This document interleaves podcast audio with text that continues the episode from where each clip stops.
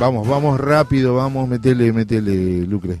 Buen día, Laureano Barrera. Estamos hablando con el autor del libro de La Casa de la Calle 30 eh, para hablar sobre los 46 años del ataque a la casa Mariani Teruggi en la calle 30 en la ciudad de La Plata. Buen día, Laure, ¿cómo andás?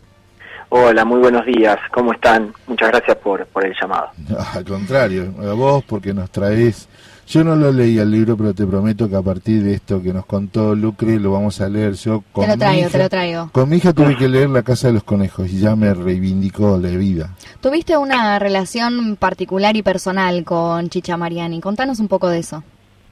Sí, bueno, este, como, como ustedes habrán comentado, yo escribí ese libro que es eh, que es la casa de la calle 30 y que es, este, como lo dice el subtítulo, la bajada una historia de Chicha Mariani, ¿no? Y este subrayo el, el artículo, el una, porque bueno, fue mi mirada muy particular, muy personal y una reconstrucción, por supuesto, basada en una investigación, este, como, como se hace cualquier investigación, ¿no? En documentos, en testimonios, en horas de entrevista, pero sobre todo en la, en la descomunal memoria de Chicha, eh, con, con quien tuve la posibilidad de charlar durante y, interrumpidamente, digamos, porque bueno, cada uno tiene tenía sus actividades, pero durante siete años estuve yendo, yendo a verla a la casa y, ya conversando, porque ya no eran entrevistas al final, eran eran conversaciones este, muy muy intensas y muy profundas con, con una señora que además tenía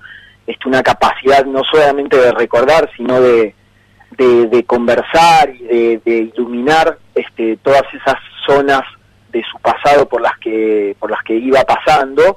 Y bueno fue una experiencia que para mí digamos me, me cambió eh, sobre todo por lo que comentabas vos Lucre no que, que yo me di cuenta en ese en ese transcurso digamos en ese devenir de las conversaciones nos dimos cuenta ella y yo que, que, que éramos parientes parientes muy lejanos y que ella había vivido en su infancia, de más o menos a los 10, 11 años, había vivido un año allá en Mendoza en la casa de mi abuelo paterno.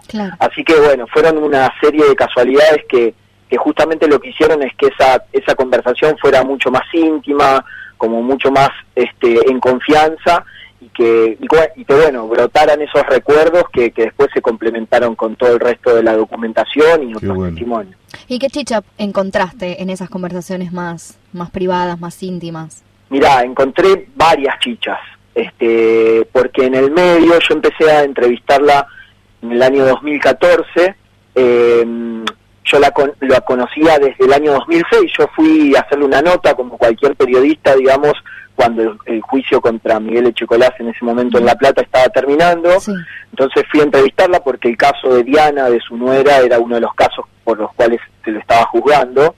eh, bueno, y en ese momento se dio esa conversación casual donde les cuento que, que nos dimos cuenta que, que éramos parientes lejanos. Ella a partir de ahí me empieza a decir mi pariente. Eh, y bueno, y, y, muchos años después, yo sin, sin tener conciencia de que empezaba a conversar para un libro al principio, bueno, empezamos a vernos eh, y, al principio encontré una chicha como había sido casi toda su vida después del ataque, ¿no? Del 24 de noviembre del 76, o sea, una chicha con muchísima energía, este, que, que no paraba en todo el día, de hecho tenía dos turnos de, de colaboradoras, de investigadoras, y ella estaba en los dos turnos este, asistiéndolas prácticamente ahí eh, plantada en su sillón de mimbre en el living y desde ahí seguía todos, digamos, ¿no? Ella tenía una forma muy dulce, pero pero daba muchas indicaciones y las colaboradoras tenían que que cumplirlas, que, cumplirlas digamos, ¿no? Y, y bueno, y después a lo largo del tiempo, por supuesto, con, con lo que fue, digamos, como yo creo que su declive más pronunciado a nivel, digamos, eh, a nivel físico más que nada, ¿no? Porque ella siguió estando lúcida a pesar de, de un Alzheimer que, que tuvo un Alzheimer incipiente en sus últimos tiempos, pero siguió estando muy lúcida, eh, pero sí ya físicamente la empecé a encontrar, por ejemplo, la empecé a encontrar en su cama, ¿no?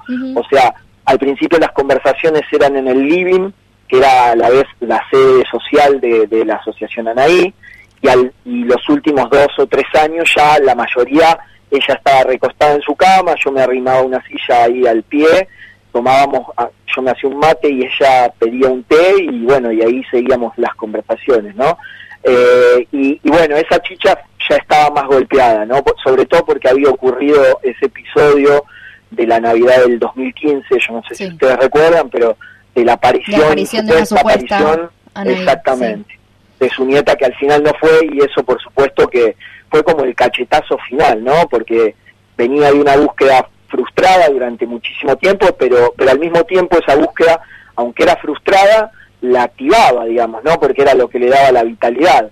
Y, y, ese último tropezón, ese último golpazo en realidad, no tropezón, este, sí la afectó notar, notablemente, ¿no? Yo ahí empecé, empecé a notarla que estaba como un poco más desanimada, tal vez, este, si bien siguió trabajando, pero ya con los brazos un poquito más caídos, ¿no? Como, como resignándose de a poquito.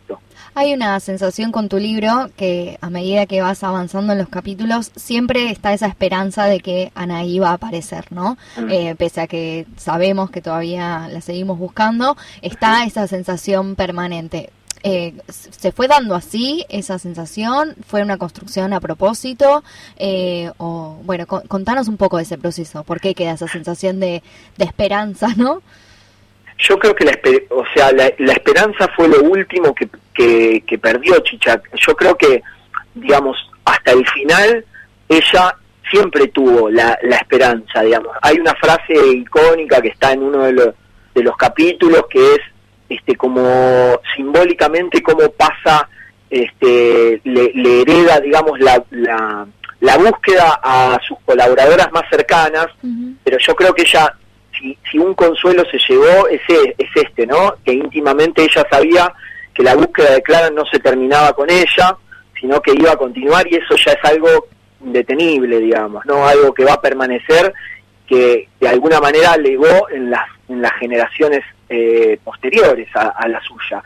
Y bueno, ahí hay una estrategia narrativa de ir construyendo ese relato, digamos, con tratando de sostener esa expectativa, esa esperanza, este, pero yo creo que, que, a ver, yo cuando me, propuse escribir el libro, en realidad lo que me propongo es, reconstruir la historia de Chicha, pero yo sabía que era muy difícil que mi investigación este, influyera concretamente en la búsqueda de Clara Naí, porque, porque bueno, porque si Chicha la había buscado sin descanso durante 40 años y no había este, logrado dar con una pista certera, este, bueno, mal yo podía con, con, esa reconstrucción para el libro este, colaborar en eso.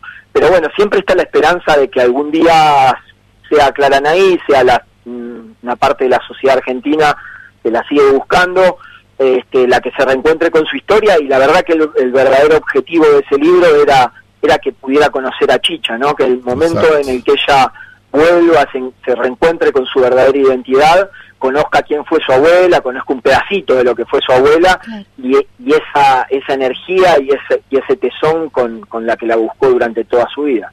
Laureano, eh, no le bajes tanto el precio. Te ve, Primero que estamos muy emocionados, hoy es un día muy difícil.